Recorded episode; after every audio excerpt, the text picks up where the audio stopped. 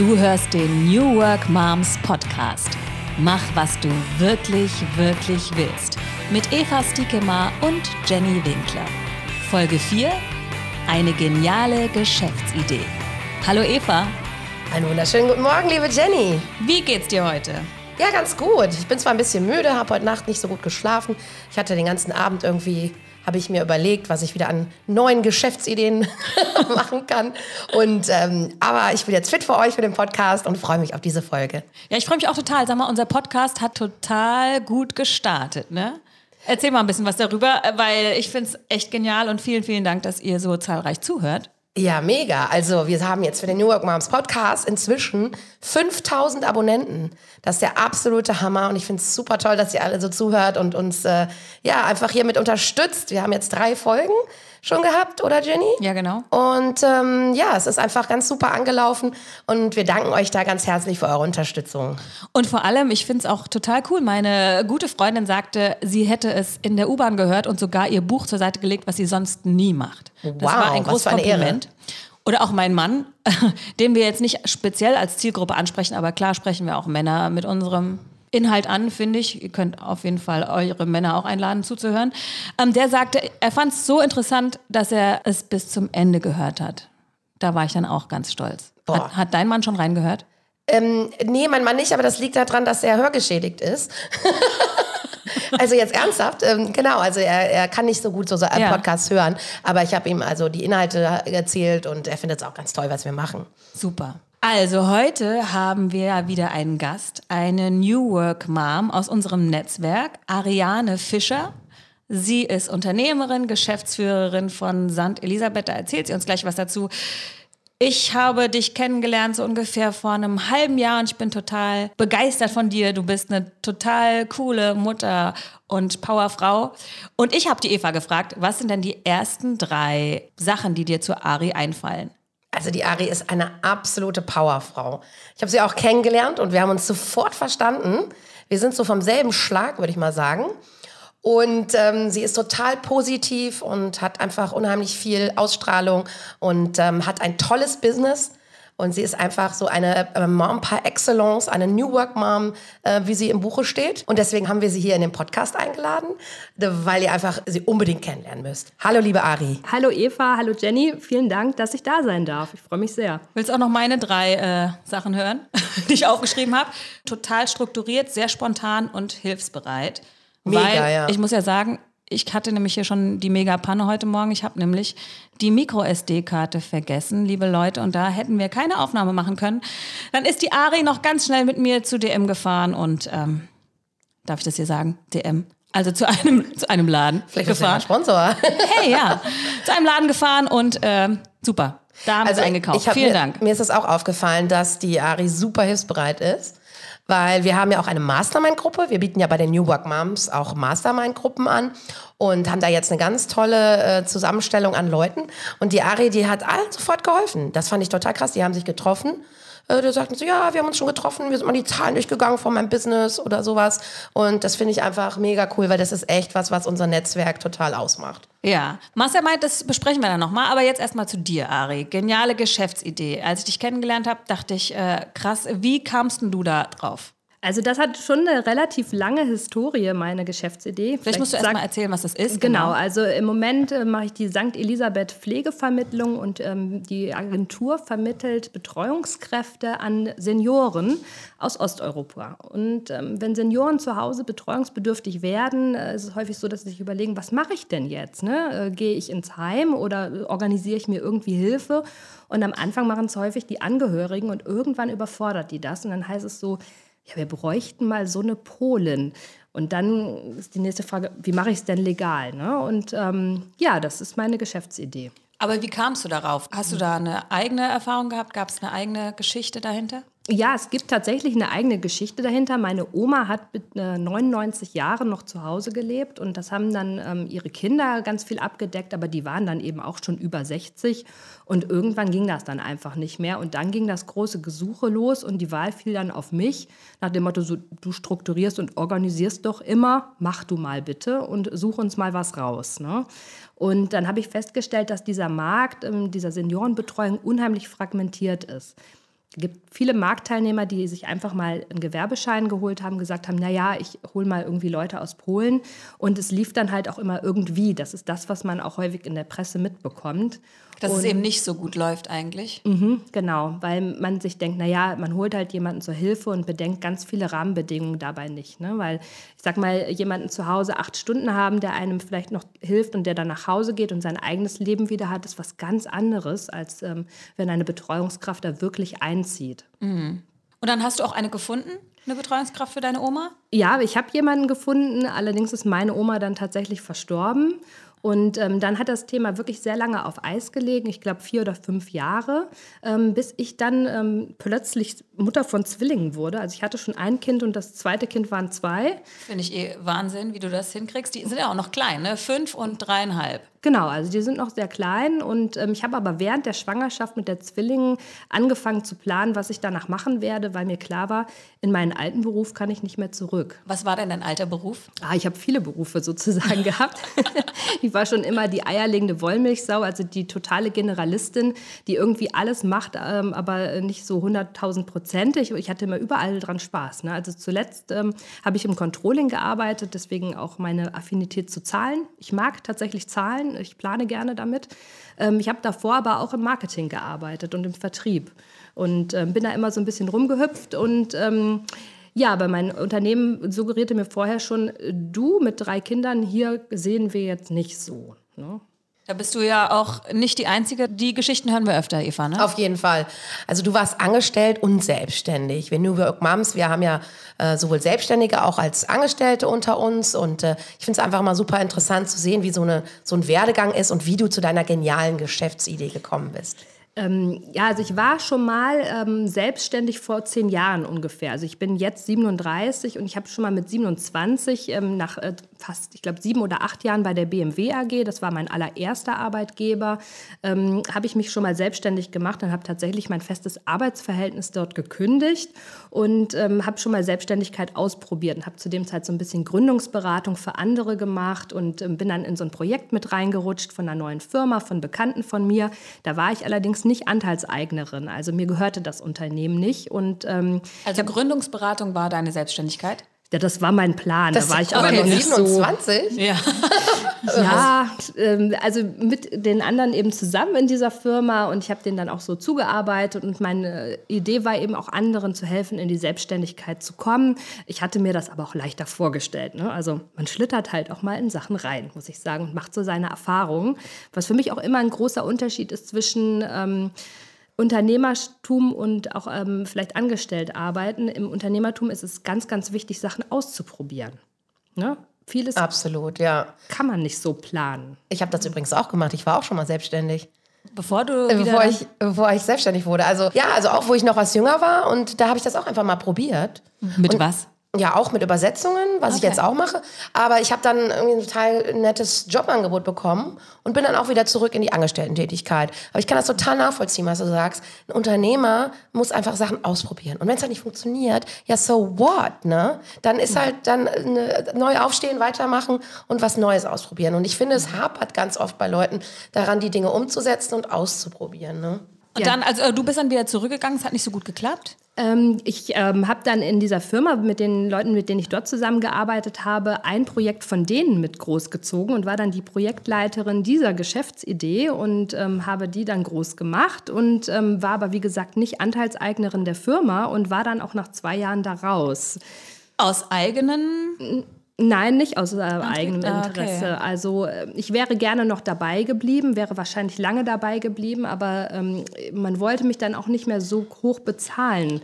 Ähm, wie am Anfang für den Aufbau dieser Idee, weil irgendwann war die Sache dann etabliert und dann hieß es, naja, wir brauchen eigentlich nur noch jemanden, der hier die Abläufe regelt. Ne? Ach, die Idee groß machen ist okay, aber jetzt. Mh. Ja, ich also das war halt zu dem Zeitpunkt so. Ich habe da sehr lange dran zu knabbern gehabt, muss ich sagen. Hast du da noch Kontakt hin? Nein, habe ich nicht mehr. Hm. Wertschätzung ist da so ein großes Ding, was bei mir aufgeht. Ich kenne sowas auch. Also mhm. du hast dich wahrscheinlich dann echt äh, ein bisschen verarscht gefühlt oder so. Ja, ne? ausgenutzt gefühlt ausgenutzt. auch. Ne? Mhm. Also ich kam einfach sehr gut ausgebildet von der Hochschule und hatte schon viele unterschiedliche Sachen vorher gemacht in verschiedenen Förderungen und Projekten und immer schon Sachen nebenbei ausprobiert und war halt 27 oder 28 und äh, war da nicht drauf vorbereitet auf so eine Situation. Ähm, dass man auf mein Know-how gerne abgreift ähm, und mein, ich sag, mein, meine ganze Power, die ich da reingelegt habe und mein Herzblut und am Ende dann zu sagen, naja, du hast hier nur eine freie Mitarbeit, ähm, wir möchten nicht mehr mit dir zusammenarbeiten. Ne? Diese Situation, die kennen bestimmt viele von euch. Ja. Das ist was, was bei so vielen Müttern gerade äh, eben äh, stattfindet, dass ja man in einem Job ist, wo man Herzblut und ganz viel Liebe und ganz viel Engagement reinsteckt und dass man dann vielleicht rausgemobbt wird, ja, vielleicht einfach nicht mehr gewertschätzt wird, man wird als Mutter abgestempelt vielleicht und, ähm, und da finde ich es einfach, ja, das ist super wichtig, dass wir auch untereinander das eben uns austauschen und teilen. Also ich habe solche Erfahrungen auch gemacht, ne? Nicht als Mutter jetzt, aber ich bin auch mal ganz übel rausgemobbt worden aus einer Übersetzungsagentur und das war wirklich auch nicht schön. Hast du schon mal so eine Erfahrung gemacht, Jenny? Ja, absolut. Aber glaubt ihr denn, dass es äh, mit Frau sein zu tun hat eher? Nicht unbedingt, ne? Also Ich glaube, das hatte was auch mit der Unerfahrenheit zu tun, ähm, dass man das auch erst über die Jahre lernt, dass man sich selber absichert. Ich kenne auch viele Mütter in der Selbstständigkeit, die am Anfang auch Aufträge annehmen, ohne die schriftlich zu fixieren. Wo ich mir auch mal denke, du selbst, wenn das Bekannte von dir sind und die ersten Aufträge aus dem Freundeskreis kommen, bitte lass es dir doch schriftlich bestätigen. Wenn jemand etwas ernst meint, hat er kein Problem, drei Zeilen per E-Mail mal zu bestätigen. Ja, ja, das kenne ich auch.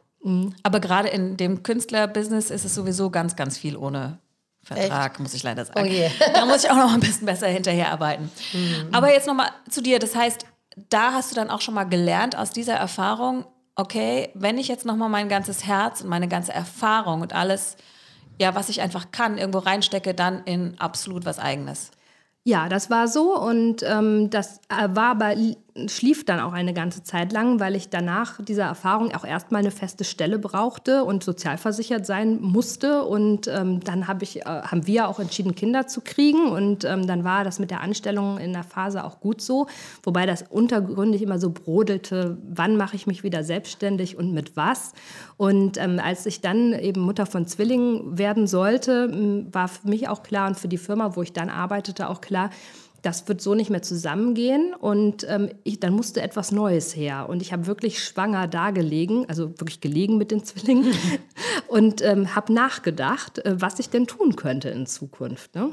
Und das finde ich total spannend, dass du eben darauf gekommen bist. Dann hast du dich dann an die Situation von früher wieder erinnert und dann kam das zusammen, dass du gedacht hast, ah, mit Zahlen kann ich gut, ich kann gut mit Businessplänen und so. Genau, also das eine, dass ich eben mit Zahlen ganz gut kann, dass ich gut planen kann, ähm, dass ich auch ein Marketing irgendwie auf die Beine stellen kann.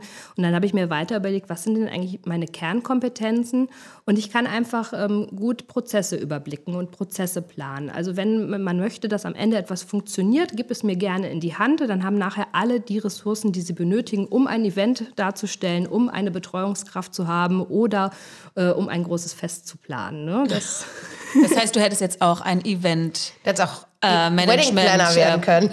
Ja, Eva, wirklich. Ich hatte die zweite Auswahl war Wedding Planner. Wirklich? Ja. Nein, es. doch. das ist ja cool. Genau, weil also wie ich dann wirklich drauf gekommen bin, was äh, ich dann machen wollte, das war so, ich war dann in einem Franchise-Portal und habe mir Geschäftsideen angeguckt, weil ich Ah, mir okay. dachte oder aus der Gründungserfahrung, ähm, Gründungsberatung die Erfahrung gemacht hatte, eine richtig gute Geschäftsidee ist gar nicht so leicht zu kriegen. Ne?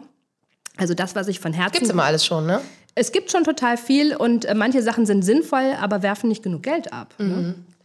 Und ähm, dann habe ich mir einfach wirklich angeschaut, was funktioniert denn schon und was könnte da auch gut zu mir passen. Ne? Wo kann ich mein Know-how einbringen, auch was Verträge angeht und Zahlen angeht und Ressourcen zusammenbekommen. Und auch, ich habe auch Mitarbeiter eingestellt in dem Projekt, wo ich vorher gearbeitet habe. Und ähm, dann habe ich mir Wedding Planner tatsächlich angeschaut. Ne? Ähm, Ja. Und dann habe ich mir aber auch die Betreuungsagentur angeschaut. Und dann habe ich mit äh, mehreren Franchise-Gebern in dem Bereich ähm, telefoniert und Vorgespräche geführt. Und ähm, das hat mich dann sehr darin bestätigt, in diese Branche zu gehen, weil ich dachte, hm, das ist etwas, was sehr stark nachgefragt wird. Das wird gebraucht, das ist sinnvoll und ähm, es gibt ein großes Potenzial, vor allem für die Zukunft. Und es gibt nicht viele Firmen, die das wirklich sehr professionell machen. Und ich mag das einfach gern, wenn da irgendwie Qualität auch in die Sachen reinkommt. Die äh, Unternehmen, die du dir angeguckt hast, da hast du vielleicht, so vermute ich, gesehen, ah, da könnte noch was verbessert werden, das würde ich anders machen. Das war wahrscheinlich auch ein Grund zu sagen, okay, ich mache das. Ja, aber äh, vielleicht ein bisschen besser oder zumindest so, wie ich denke, dass das besser funktionieren könnte. Ja, also die haben das schon sehr gut gemacht. Es gibt dort auch gute Marktteilnehmer und gerade die Franchisegeber müssen sich sehr über ihre Sachen Gedanken machen, um das dann auch weiter als Konzept verkaufen zu können. Die waren schon gut unterwegs, aber ich merkte in dem Gespräch mal wieder, so wie früher mit meinen Chefs, ich habe eigene Ideen. Und wenn ich eigene Ideen habe, dann will ich die irgendwann umsetzen. Ne? Und ähm, dann auch vielleicht abseits von diesem Konzept, dann fällt mir ein, dass man eigentlich vielleicht auch noch eine Beratung der Familien bräuchte, zum Beispiel, die, ich sage mal, das ganze Pflege-zu-Hause-Thema, äh, die vielleicht noch mal abzuholen, äh, bevor jemand pflegebedürftig wird. Was gibt es für Möglichkeiten? Und wenn ich solche Ideen habe, dann möchte ich die eigentlich auch gerne umsetzen können. Ne? Das ist auch so mit das Elixier, was mich so richtig glücklich macht beim Arbeiten. Das finde ich total wichtig. Also du hast, du hast zuerst überlegt, Franchise-Nehmer zu werden. Genau. Und jetzt wirst du Franchise-Geber. Ja, richtig. ja, geil. Das hat man bei der Selbstständigkeit natürlich super viel äh, Gestaltungsspielraum, ähm, was man vielleicht in einer festen Stelle oder auch jetzt als Franchise-Nehmer natürlich nicht hat. Ne? Das ist richtig. Ähm, als Franchise-Nehmer arbeitet man dann eben nach dem Konzept, was einem dann an die Hand gegeben wird. Das äh, ist in vieler Hinsicht auch gut und richtig so, weil man vielleicht auch gar nicht die Zeit hat oder das möchte, dass man sich ein neues Marketing ausdenkt beispielsweise oder überhaupt irgendwelche neuen ähm, Nebenaspekte oder äh, Geschäftsideen. Ähm, aber mich macht das eben sehr glücklich, auch ähm, am Markt zu schauen, was ist denn jetzt sinnvoll oder was ist das Feedback meiner Kunden, was könnte denen noch helfen. Und dann muss ich das ausprobieren. Ne? Das ist wie ein Kind, das, das muss die Sandburg bauen ähm, und gucken, was dann noch geht. Ne? Und ähm, ich habe einfach diesen ganz großen Spieltrieb und Gestaltungswillen. Und ähm, für mich kam das dann einfach nicht in Frage, da in einer begrenzten Situation zu arbeiten. Für dich war dann immer Selbstständigkeit der Weg. Wie hast du denn dann losgelegt mit deiner Geschäftsidee? Ja, ähm, ich habe dann versucht, selber eine Webseite zu bauen nach einer YouTube-Anleitung. Geil. ja, auf YouTube findet man ja fast alles. Hat es funktioniert? Bitte? Hat es funktioniert? Das hat funktioniert. Das äh, sah sogar ganz okay aus. Ähm, ich wollte am Anfang nicht so unheimlich viel Geld investieren, um einfach mal zu schauen, ähm, nicht weil ich kein Vertrauen hatte in die Idee, das hatte ich schon, aber ich wollte wissen, ob das zu mir passt. Ne? Also manche Sachen stellt man sich gut vor und man macht dann denkt sich dann so, ha, weiß ich jetzt auch nicht, also so viel dauernd Leute zu Hause beraten in schwierigen Situationen, wer weiß, ob das so auf die Dauer meins ist, war es dann schon. Und ähm, ja, dann habe ich mir Unterlagen erstellt zu Hause, mit denen ich dann eben auch Kunden besucht habe. Und dann hatte ich fast den ersten Kunden, bevor ich den ersten Lieferanten hatte. Wie funktioniert es denn gerade jetzt in der Pflegeberatung? Mhm. Nee, Heißt es Pflegeberatung? Nee, Pflege Pflegevermittlung, genau. Also die ähm, finden mich im Internet nur meistens ähm, oder über Pflegedienste zum Beispiel und dann rufen die an und ähm, die laden mich dann nach Hause ein oder ich lade sie mittlerweile in mein Büro ein, wobei ich, ich glaube, 95 Prozent der Gespräche zu Hause vor Ort führe. Aber dein erster Kunde, wie war das? Ah, das war lustig. Ja, an die kann ich mich noch sehr gut erinnern. Ähm, da hatten wir ein Gespräch vereinbart und ich bin dann zu denen nach Hause gegangen, habe da geklingelt, kam dann rein, es gab Kaffee und dann saßen da plötzlich fünf Leute am Tisch. Und ich so, oh wow. Ja, da wollte die ganze Familie dran teilnehmen. Die wollten mich alle kennenlernen und zu schauen, ähm, wer kommt denn da, wer vermittelt uns jetzt so eine Betreuungskraft. Ne? Und ähm, am Anfang wollen die halt auch immer ganz viel wissen über den ganzen Prozess und welche Betreuerinnen da kommen. Und ähm, ja, das kannte ich bisher selber auch eigentlich nur aus der Theorie. Und am Anfang fängt man halt dann einfach mal irgendwie an. Ne? Und wo hast du eine Pflegekraft hergenommen? Also wir haben jetzt auch zehn Partneragenturen im Ausland, sowohl in Polen als auch in der Slowakei und in Bulgarien. Und ähm, da habe ich dann eine Firma im Internet gefunden, ähm, die mir dann auch Betreuungskräfte vermittelt hat und mit denen arbeite ich auch immer noch zusammen. Was war denn dein mhm. Anspruch? Also wenn du sagst, ah, das lief oft schief oder man hat ähm, vielleicht schlechte Erfahrungen gemacht. Ich kenne auch ein paar Fälle, wo das nicht so gut geklappt hat. Also wie stellst du das sicher, dass es wirklich gut funktioniert? Ähm, also zum einen haben wir einen Fragebogen, mit dem wir mit der Familie, den wir durchgehen, wo es wirklich um die Pflegesituation zu Hause geht, ähm, was alles gemacht werden soll. Und dann lege ich sehr großen Wert darauf, die Familie besser kennenzulernen. Und das ist wirklich einfach das persönliche Gespräch und auch ein bisschen zu fragen, hey, wie geht es euch? Ähm, wie habt ihr bisher gelebt? Wie stellt ihr euch das in Zukunft vor? ich frage häufig auch schon mal persönliche Sachen oder die Leute erzählen mir einfach persönliche Dinge und Ehrlich gesagt, wenn ich jemanden zu Hause besuche, kann ich schon anhand der Einrichtung und der Produkte, die da sind und ähm, das, was mir noch erzählt wird und wie sich die Menschen geben, kann ich die schon sehr, sehr gut einschätzen, in welche Richtung das so geht. Also brauchst du für deinen Job auch viel Menschenkenntnis. Ja, brauche ich, genau. Mhm. Das ist wichtig, glaube ich. Ne? Also Ja. ich finde es einfach, ähm, Pflege ist ein super wichtiges Thema in Deutschland und auch alte Menschen einfach, weil wir sind so eine Gesellschaft, wo man das Gefühl hat, dass alte Menschen eher ähm, ausgegrenzt leben oder ich sag mal nicht so integriert werden. Ähm, wenn man das jetzt vergleicht, also mit, mit anderen Kulturen, vielleicht auch eher so Sü im Süden oder ich denke mal so, ich weiß nicht, so Japan ist ja immer so das Beispiel, wobei das inzwischen wahrscheinlich auch nicht mehr so ist. Ne?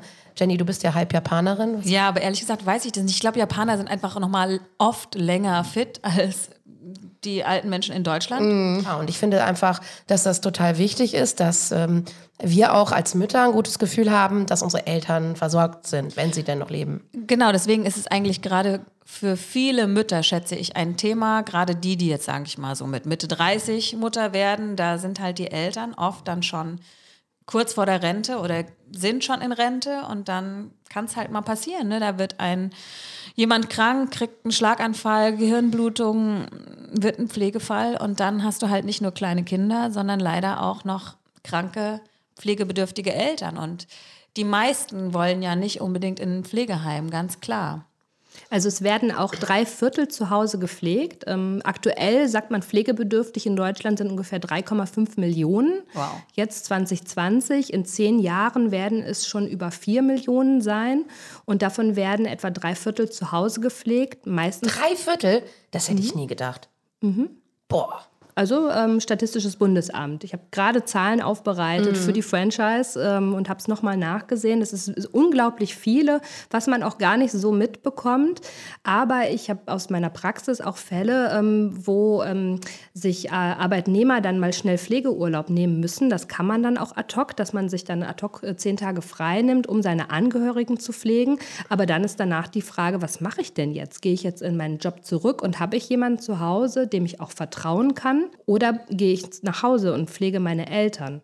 Und das ist eigentlich ein ganz ähnliches Problem, was wir als Mütter im Moment haben. Vielleicht kann sich jeder noch an die Situation erinnern, als er das eigene Kind das erste Mal in fremde Hände gegeben hat. Oh ja, mit ganz viel Tränen. Und das ist dann äh, ähnlich auch mit den eigenen Eltern so. Irgendwann kommt dann der Tag, wo man dann sagt, so, ähm, ich gehe jetzt zur Arbeit und jetzt ist, ich sag mal, Halina da und ähm, ich hoffe, dass sie sich gut um meine Eltern kümmert, auch in meiner Abwesenheit, auch für zehn Stunden und auch mal vielleicht für ein paar Tage am Stück. Und das ist ähm, ein großes ähm, Vertrauensvorschuss, den man da braucht. Und ähm, ich glaube, dass diese Thematik aber auch in den Firmen, ähm, auch im Thema New Work, in den nächsten Jahren ankommen wird müssen. Das stimmt. Bisher denkt man eher immer nur an, die Kinder sind krank und ich gehe nach Hause, aber vielleicht ist auch mal was mit den Eltern. Ganz klar. Es braucht einfach flexible Modelle für alle Arten von ähm, Lebenssituationen und von, von ja, Vorfällen. Ja. Also es ist so, dass man natürlich, wenn Kinder da sind, äh, Zeit braucht, aber auch wenn Eltern krank werden, braucht man Zeit. Und ähm, es ist natürlich irgendwie in unserer Gesellschaft so, dass, ja, ich weiß nicht, warum ist das so, deiner das Meinung alt nach? werden, das blendet man irgendwie aus. Ja. Das alt und krank werden ist Oder nicht warum, so vorhanden. Warum ist das deiner Meinung nach so, Ari, dass wir Deutschen jetzt nicht so äh, ähm, unsere Eltern selbst pflegen oft oder halt, dass wir irgendwie da so Berührungsängste haben oder dass es eben in anderen Kulturen so ist. Also ich habe zum Beispiel eine türkische Freundin, ja, die hat ihren Vater bis zum Tod sowas von krass gepflegt, äh, jeden Tag äh, mit so viel Liebe und Hingabe. Ähm, das ist schon, das fand ich super krass.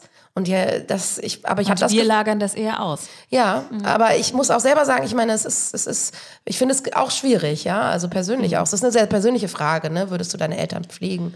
Also es hängt auch von vielen Faktoren ab. Ne? Also man weiß nie, auch ähm, ist es, sind es die eigenen Eltern, sind es die Schwiegereltern, die zum Beispiel auch am Ort leben. Dann wie bei vielen kommt die Familienvorgeschichte dann irgendwann hoch. Also ich habe viele Konstellationen, wo auch Geschwister das erste Mal seit Jahren miteinander in Kontakt treten, weil die Eltern pflegebedürftig sind und man sich jetzt gemeinsam kümmern muss beispielsweise. Und ähm, ich würde schon sagen, dass viele Kinder schon engagiert sind, aber dass sie auch, ich sag mal, in der Rush-Hour des Lebens ähm, dann manchmal auch die Kapazitäten einfach sehr begrenzt sind. Ne? Gerade wenn du kleine Kinder hast. Genau, viele haben noch kleine Kinder oder Kinder, die jetzt auch noch im Teenageralter sind und dann auch Aufmerksamkeit bedürfen. Und dann ist es nochmal so, viele leben nicht am Ort. Ne? Früher blieb man vielleicht auch längere Zeit am eigenen Wohnort der Eltern oder die Eltern sind später wieder dorthin gezogen. Und jetzt habe ich auch Fälle, die rufen mich aus Karlsruhe an und äh, sagen, sie bräuchten jetzt eine Betreuung vor Ort in Köln. Ähm, es gibt sogar einen Fachbegriff dafür, der heißt Distance Caregiving. Distance Caregiving? Ja, genau. Also wie man, ich sag mal, Pflege organisiert oder Betreuung organisiert über die Distanz hinweg. Es gibt einen Lehrstuhl in Deutschland, der sich damit beschäftigt. In Amerika ist das Thema mehr fortgeschritten, weil da auch die, ich sag mal, die mhm. ähm, Arbeitnehmer deutlich mehr noch durch die Gegend reisen und auch häufiger den Wohnort wechseln. Ähm, aber es ist man, jede Situation ist eigentlich sehr individuell, muss ich sagen. Und die Gründe, warum dann gepflegt werden kann oder nicht kann oder gewollt oder nicht gewollt, in vielen Fällen ist es, glaube ich, eher, dass es nicht, irgendwie nicht funktioniert. Ne? Und dass man sich dann Unterstützung holen sollte. Wobei in der, ich sag mal, Pflegen zu Hause über Jahre hinweg und das ist anders als bei einem Kind, das wirklich, ich sag mal, sukzessive selbstständiger wird, mhm. ist es da die umgekehrte Situation. Das ist mental auch eine sehr große Herausforderung. Hast du auch die Erfahrung gemacht, dass eigentlich die, die psychische Komponente schwerer wiegt zum Teil als die physische? Also die alten Leute, ich stelle mir vor, dass die halt zum Teil total einsam sind. Ne? Und dass es einfach total schwierig ist, äh, da auch, ja, nicht nur eben die physische Pflege, sondern auch Psychohygiene zu betreiben. Ne? Also ganz großes äh, Thema auf jeden Fall, Eva, weil ähm, viele Senioren haben jahrelang alleine gelebt und haben manchmal auch nicht mehr viel Besuch oder sind dann äh, nicht so mobil, weil äh, jeder wohnt ja auch nicht jeder in der Stadt. Und die sind dann schon froh, dass dann jemand kommt und mit ihnen regelmäßig spricht. Wobei das auch für unsere Betreuungskräfte auch immer eine große Verantwortung darstellt, ähm, sich nicht nur, ich sag mal, um den Haushalt einkaufen und auch um die Grundpflege oder Hygiene zu kümmern, sondern eben auch denjenigen anzusprechen. Ähm, und da muss man eben noch mal gucken, passen die Menschen auch überhaupt zusammen. Ne? Mhm. Ähm, da gibt es auch sehr unterschiedliche Charaktere. Manche waren beispielsweise in ihrem Leben, haben sich um die Kinder gekümmert, immer. Und wir haben auch ehemalige Geschäftsführer, die einfach, ich sag mal, 100 Leute unter sich hatten. Das sind äh, schon sehr unterschiedliche Konstellationen. Ja, ich glaube einfach, dass es schwer ist, so im Alter so den Lebenssinn zu behalten, weil man hat sein Leben gelebt, ne? Und, und man möchte, ja, man möchte trotzdem irgendwas Sinnvolles tun. Und ich habe da irgendwie tolle Modelle über meinen Mann kennengelernt, der ja Holländer ist. Mhm. Und wir waren ähm, seinen Opa besuchen in einem Altenheim in Holland. Und das war irgendwie eine ganz interessante Erfahrung, weil erstmal war das ein super, super schönes ähm, Pflegeheim. Also man ist reingekommen und hat sich direkt wohlgefühlt. Ähm, es war ne, so in Holland ganz nett. Äh, und dann war da eine Kita drin. Oh, das geil. fand ich super cool. Wie toll. Also in dem Altenheim eine Kita. Da habe ich gesagt, Mann, ey, die haben es echt verstanden. Wie cool, ne? Weil die alten Leute, wenn die mit Kindern zusammenkommen, klar, die können jetzt nicht sich um die kümmern oder so, aber die werden trotzdem dadurch ja irgendwie fröhlicher oder irgendwie noch. Ne? Ja, anders angesprochen einfach und freuen sich und es gibt Kontakt. Mhm, also da brauchen wir auf jeden Fall neue Modelle in Deutschland. Und ähm, ich mache ja jetzt die Franchise. Also mein Konzept, was ich in Köln mache, ähm, ist jetzt so in einem Paket zusammengestellt, dass auch andere das an anderen Standorten machen können. Und ähm, ein Teil, der, die der Franchisegeber immer noch übernimmt, ist die Zukunftsentwicklung von solchen ähm, Modellen. Und da können auch solche Sachen damit reinspielen. Was kann man eigentlich auch noch machen, um, ich sag mal, die Pflege zu Hause in Zukunft dann auch noch ja, ähm, wertvoller zu machen. Ne? Weil ich denke schon, dass das Modell sein wird, auch in Zukunft zu Hause gepflegt zu werden. Und ähm, ob wir da immer auf, ich sag mal, ausländische Betreuungskräfte zurückgreifen können, das wissen wir nicht. Also wir denken jetzt drei Jahre, aber eigentlich muss ich 20 Jahre im Moment schon denken. Wir müssen ja auch mal dran denken, wenn wir alt sind. Also ich mache mir da schon manchmal Gedanken drüber. Ja, ich meine, ich bin zwar erst 40. Wie möchtest du alt werden, Eva? Ja, also wie möchte ich alt werden? Und da kommen ja auch so Modelle wie diese Co-Living oder Mehrgenerationenhäuser oder also einfach, wo wir, wo wir überdenken müssen unsere Gesellschaft. Ja, also wo wir nachdenken müssen. Ne? Wir wollen nicht, dass alte Leute irgendwo versauern und nee, wir wollen auch nicht alleine sein. Ja? Wir wollen auch nicht alleine sein. Ich meine, das ist ein Riesenthema. Wir haben es ja, also gerade jetzt, wir, gerade wir sind in der Rush Hour des Lebens, wir haben super viel zu tun.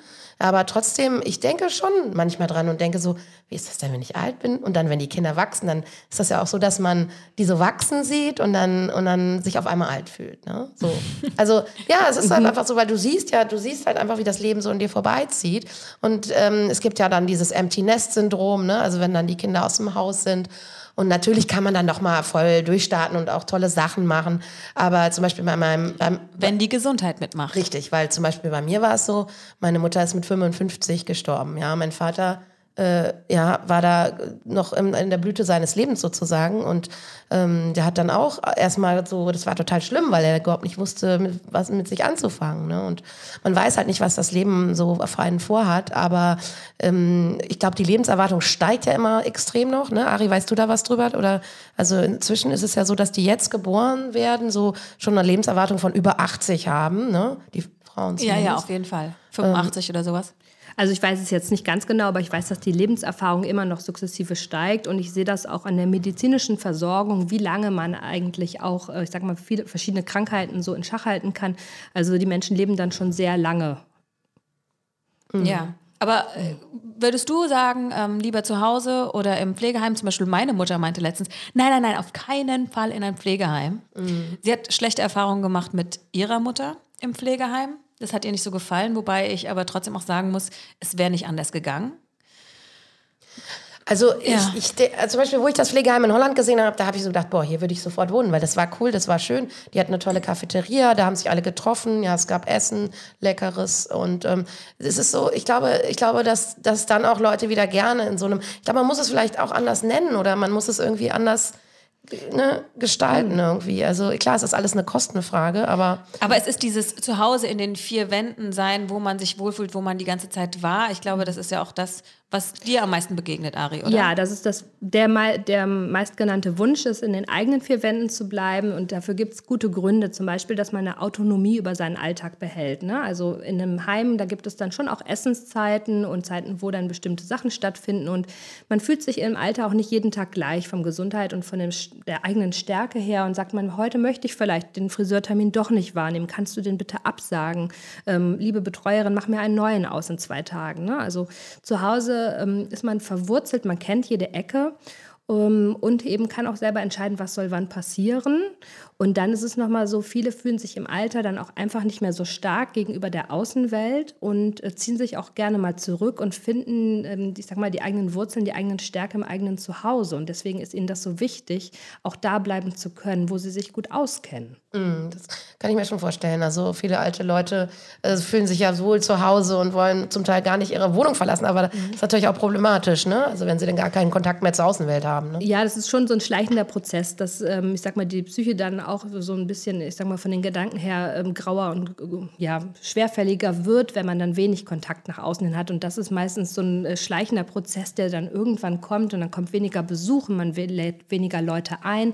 Da ist das schon wichtig, dass man irgendwie ein soziales Netz auch um die Senioren spannt.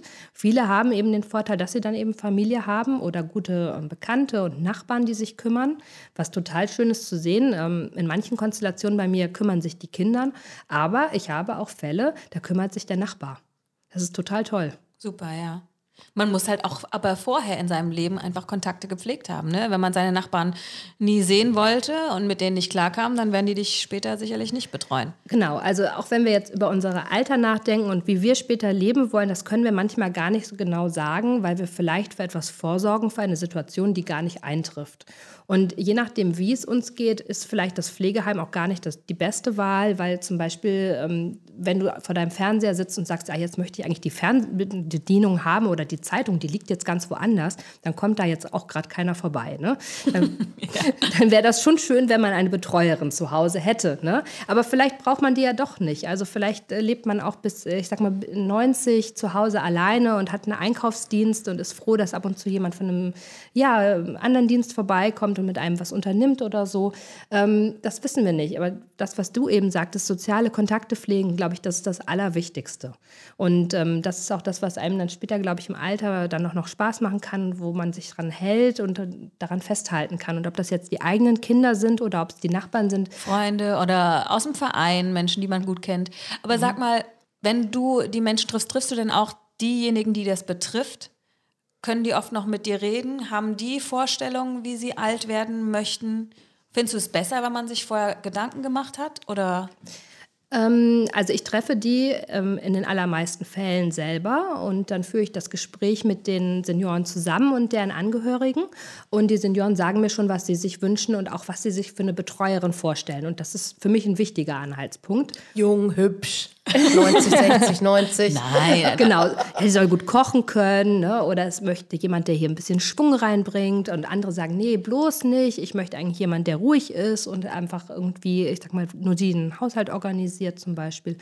Und dann gibt es manchmal auch Konflikte sogar zwischen den Senioren und deren Kindern, weil äh, die Senioren eigentlich mit was ganz anderem zufrieden sind und die Kinder sagen, nee, jetzt hier muss mal neuer Schwung rein oder so. Ne? Mhm. Äh, also da gibt es auch immer hin und wieder Konflikte, ja. Und ist das nicht auch schwierig, dass die dann bei den alten Leuten vor Ort wohnen, ne? Also, dass, also, dass die alten Leute dann vielleicht sagen, hm, ich will jetzt nicht, dass hier einer immer mich rumscharwenzelt. Ne? Also das ist tatsächlich eine richtige Umgewöhnung und ähm, wir haben auch Anfragen schon gehabt, wo ich Beratungsgespräche geführt habe und da war es eigentlich noch gar nicht an dem Punkt, dass die jemanden brauchten. Die wollten einfach nur mal wissen, wie das dann so wäre. Ähm, manchmal haben die Kinder dann gesagt, ach komm, lass uns das doch beginnen und dann haben wir das tatsächlich auch begonnen, weil die Kinder sagten, das ist einfach ein sichereres Gefühl, wenn ich auf Dienstreise bin und so. Und ähm, dann hat das aber nicht funktioniert. Also die Be Senioren müssen schon hilfsbedürftig sein und dann auch überhaupt diesen Schritt zu wagen, zu sagen, ich erlasse zu, dass jemand in meinem Zuhause mitlebt, weil ich es jetzt wirklich benötige. Und es ist sehr spannend, was du sagst, dass die Kinder dann andere Vorstellungen haben, dass wir als Kinder dann irgendwie anfangen, unsere Eltern zu bevormunden, obwohl sie es vielleicht noch nicht hm, nötig haben. Siehst du das dann schon auch so, dass du eher auf die Senioren hörst, was deren Wünsche sind? Ja, also der Senior steht für mich im Mittelpunkt. Das ist ähm, seine Pflege, es ist sein Zuhause und ich versuche herauszuhören, was er oder sie möchte. Und ähm, ich führe danach häufig nochmal mit den Kindern einzelne Gespräche und ähm, wir reden dann darüber, was jetzt eigentlich für ähm, den Betreffenden das Richtige und Wichtige ist. Ich kann natürlich immer nur Hinweise geben, wie ich die Dinge sehe oder wie das aus meiner Erfahrung hin gut funktionieren kann. Ähm, manchmal entscheiden äh, die Angehörigen das auch anders, ja. Da mhm. weiß man manchmal eigentlich schon, das Kind fällt gleich in den Brunnen, aber äh, jeder muss auch seine Erfahrungen machen. Ich finde, das ist auf jeden Fall was, worauf man nicht so vorbereitet ist. Wenn man schwanger wird und Mutter wird, hat man irgendwie neun Monate Zeit, sich darauf einzustellen und das ist ja irgendwie auch was Schönes, worauf Wobei man, man dann auch immer noch nicht und so mental total darauf vorbereitet ist, oder? ja, das stimmt schon. Aber trotzdem, man hat neun Monate oder zehn Monate eigentlich, ne, 40 Wochen Zeit.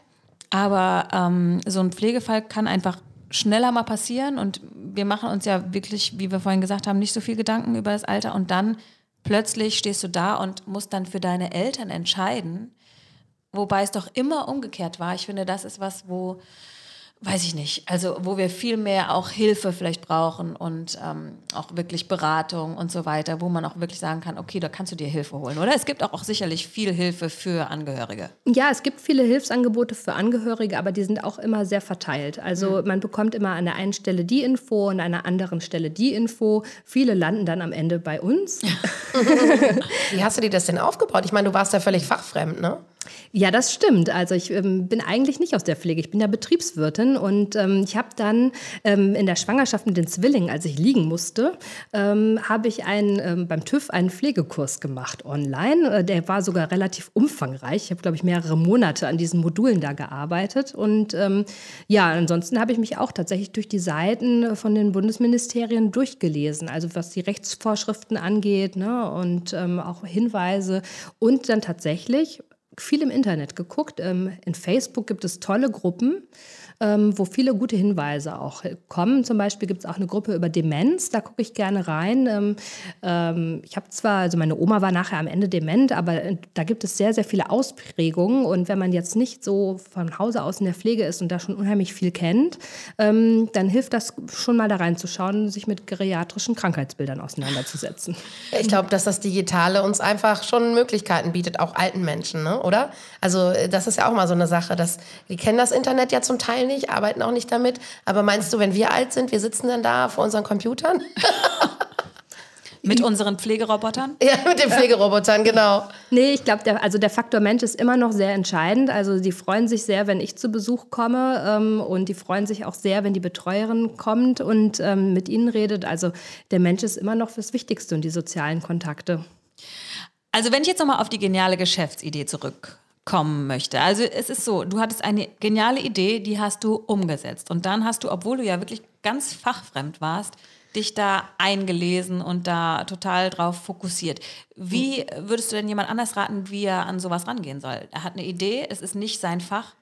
Wie komme ich dahin? Also was wirklich wichtig war, war zu schauen, auch welche Kompetenzen brauche ich denn überhaupt, um diese Tätigkeit auszuüben. Ne? Und das war zum Beispiel auch, ähm, dass ich einen Kontakt ins Ausland herstellen kann und äh, ich sag mal so eine Firma im Ausland überprüfen kann, ähm, ob die äh, legal und sicher arbeitet. Ne? Und auch mich, mir die Gesetzesvorschriften des Auslandes anzusehen und auch zu sehen, wie das in Deutschland ist. Und das habe ich tatsächlich in meinem Studium gelernt. Dann war für mich wichtig, wie baue ich diesen Prozess auf? Kann ich das? Ne? Kann ich das so vielleicht stückchenhaft darstellen? Ne? Kann ich da eine Übersicht bewahren? Und das konnte ich alles. Und ähm, den Rest, ähm, ich sag mal, diese Krankheitsbilder, das habe ich mir tatsächlich dann auch angelesen ne? oder dann auch mit in der Erfahrung. Das Wichtigste allerdings war immer für diese Anbahnung auch, ähm, ist eine mal ja das Fachliche darzustellen oder das Legale darzustellen und den Kontakt zum Menschen zu finden. Ne? Und das habe ich tatsächlich vorher auch gerne gemacht. Ne? Aber als du zum erste Idee hattest, bist du mhm. einfach ins Netz gegangen und hast dann, du hast gesagt, du hast auf einem Franchise-Portal gesucht. Also wie machen das die anderen? Hast du erstmal auch geguckt? Ich habe es geguckt, genau. Ich habe tatsächlich mir die anderen angeguckt, wie man das als BWLer so macht. Man macht einen Benchmark. Ne? Also, Ein ähm, Benchmark, was ist denn das, Ari? Ja, also ich habe dann geschaut, ähm, was die anderen, wie die es machen ne? und habe es analysiert tatsächlich. Ne? Wie, ähm, woher Aha. bekommen die ihre Betreuungskräfte, nach welchen rechtlichen Modellen arbeiten die, ähm, wie, was für eine Webseite haben die, wie ist die aufgebaut, ähm, welche Unterlagen haben die. Ich habe mir von allen natürlich Unterlagen schicken lassen. Ich war überall der Mystery-Kunde. der überall Ach, echt? Du hast, das finde ich super super, interessant, ja. Das ist eigentlich eine gute Idee. Das heißt, du hast überall Anfragen gestellt mhm. und dir die Unterlagen kommen lassen und einfach mal deine, deine Konkurrenz sozusagen abgecheckt. Ich habe meine Konkurrenz von oben bis unten abgecheckt und habe überall geguckt, was machen die eigentlich gut, ne? Und was gefällt mir da als Kunde und wie würde ich das machen? Und ähm, dann habe ich das immer noch auch mit meinen Vorerfahrungen aus der klassischen Betriebswirtschaft unterlegt und habe geschaut, ähm, was ist, müsste eigentlich der Qualitätsstandard hier sein und habe dann für mich das System aufgebaut, nach dem ich jetzt arbeite. Das, das, ist ja echt cool. Also das machen, glaube ich, nicht so viele, ne? Dass sie erstmal gucken. Also es ist ja das, ist, das liegt einfach daran, dass Ari so krass strukturiert ja, ja. ist. Also Oder auch BWLer, ne? Unglaublich. Weißt du übrigens, was du mit Lady Gaga und Barack Obama gemeinsam hast? Wir sind Linkshänder. Ihr seid Linkshänder, ganz genau. Hey, nicht schlecht. Und zwar, ich habe ich nämlich vorhin gerade gesehen im Auto, als wir unterwegs waren, dass Ari Linkshänderin ist. Und Barack Obama und Lady Gaga, wie bist du jetzt da drauf gekommen? Ja, das habe ich halt dann gegoogelt. Ich dachte. Ich finde die super geil, beide. Das sind voll meine Vorbilder. Ja, Lady Gaga, Barack Obama und Ariane Fischer. sind Linkshänder intelligenter? Schlauer, kreativer und erfolgreicher, meinte ein Artikel im Internet gerade, den ich gelesen habe. Wow. Mm, also, und vielleicht auch ein bisschen so hochbegabt. Sehe, würde ich sagen, und ein bisschen hochbegabt, ja. Also, wenn ich dich so sehe, würde ich sagen, es stimmt schon. Ja, also ich habe schon bestimmte Kompetenzen, die mich vielleicht von anderen unterscheiden. Also ich habe irgendwann festgestellt, dass ich tatsächlich unheimlich viel wahrnehme. Also ich betrete einen Raum und kann dir nach kurzer Zeit direkt sagen, wo was liegt und habe das abfotografiert. Ach, Ehrlich? krass. Ja, das, das findet mein Mann unheimlich praktisch. Ne? Also mein Mann fragt mich dann, Ari, hast du ähm, den XY-Schal gesehen und die Paw Patrol-Figur von Leonard? Und ich sage dann, ja klar, das liegt da und da, weil ich bin da Ernst? eben vorbeigelaufen. Ne? Wie geil ist das denn? Das passt ja voll zu unserem Marikondo-Thema. ja, das stimmt. Ähm, hast du mit Marikondo schon angefangen?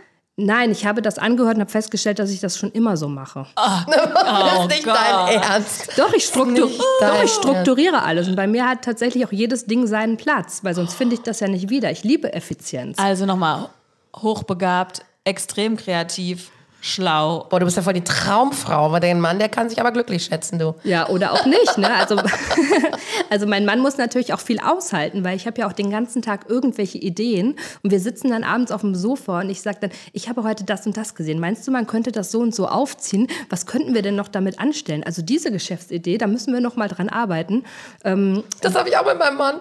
Ich bin dauernd am Brainstorm, ja, was ich noch alles machen kann, was ich noch für tolle Ideen habe, was ich noch für Geschäftsmodelle. Und ja. dann sagt er immer, ja, jetzt, jetzt komm mal runter, ja, du hast gerade schon zwei Businesses, ja, du musst jetzt mal ein bisschen hier äh, Hösch machen und dann denke ich mir so, aber ich würde das jetzt gerne mit mich austauschen und Ideen und, und brainstormen. Das heißt, um weiterzukommen, Ari, ähm, willst du jetzt dein Business äh, an Franchise-Nehmer weitergeben?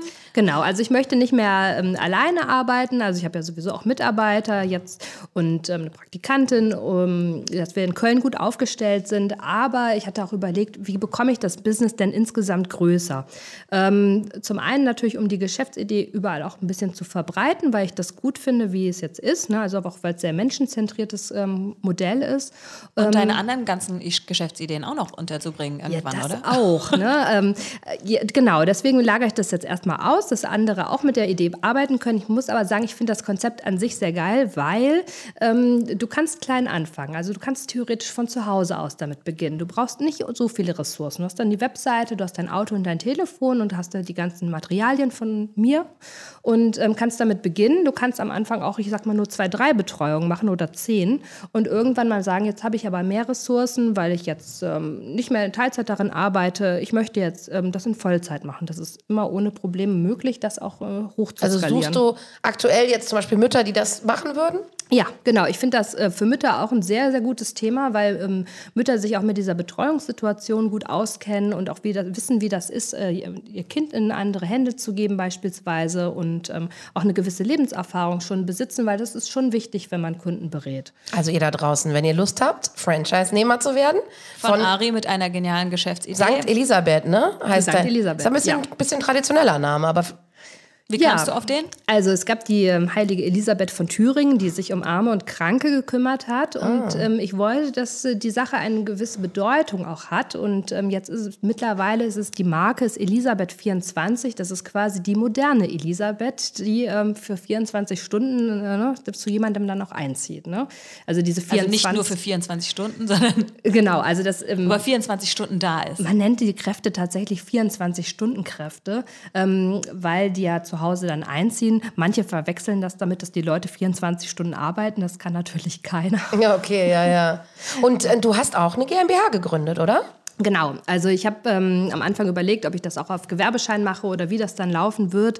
Aber mir war von Anfang an klar, dass ich das groß machen möchte. Ne? Um, und dann habe ich eine GmbH gegründet dafür, ja. Und war das schwierig? Nee, das war überhaupt nicht schwierig. Also da darf man wirklich keine Berührungsängste haben. Da guckt man einfach, wie geht der nächste Schritt und dann geht das. Ähm, ich war dann bei einem Anwalt und wir haben dann über ein paar Modalitäten gesprochen, ähm, was Absicherung abgeht. Aber im Endeffekt ähm, ist das eine Standardvertragsgründung. Also gerade wenn es jetzt nicht viele Personen betrifft. Weil das ja auch sich viele fragen. Ne, gerade wenn sie sich selbstständig machen, auch mit anderen Leuten, mache ich eine GmbH, eine GbR oder ein Einzelunternehmen oder äh, Freiberufler. Da gibt es ja so viele verschiedene Formen.